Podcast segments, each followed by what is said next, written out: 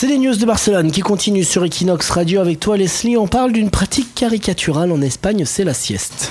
Oui, comme tu le dis, beaucoup de personnes associent l'Espagne et la sieste. Et eh bien désormais, il est possible d'aller faire une sieste dans un lieu dédié. Ça s'appelle Siesta Go. Ça se trouve en plein cœur euh, de Madrid, dans le quartier euh, financier et commercial. Donc l'endroit se veut être un espace de tranquillité pour ceux à la recherche d'un lieu calme pour lire ou dormir. Il existe des chambres avec lit simple ou lit superposé. Il y a aussi des fauteuils pour lire ou des bureaux. Alors il existe des tarifs avec abonnement, par exemple c'est 12 euros pour une heure, sinon c'est 23 centimes la minute pour une chambre individuelle.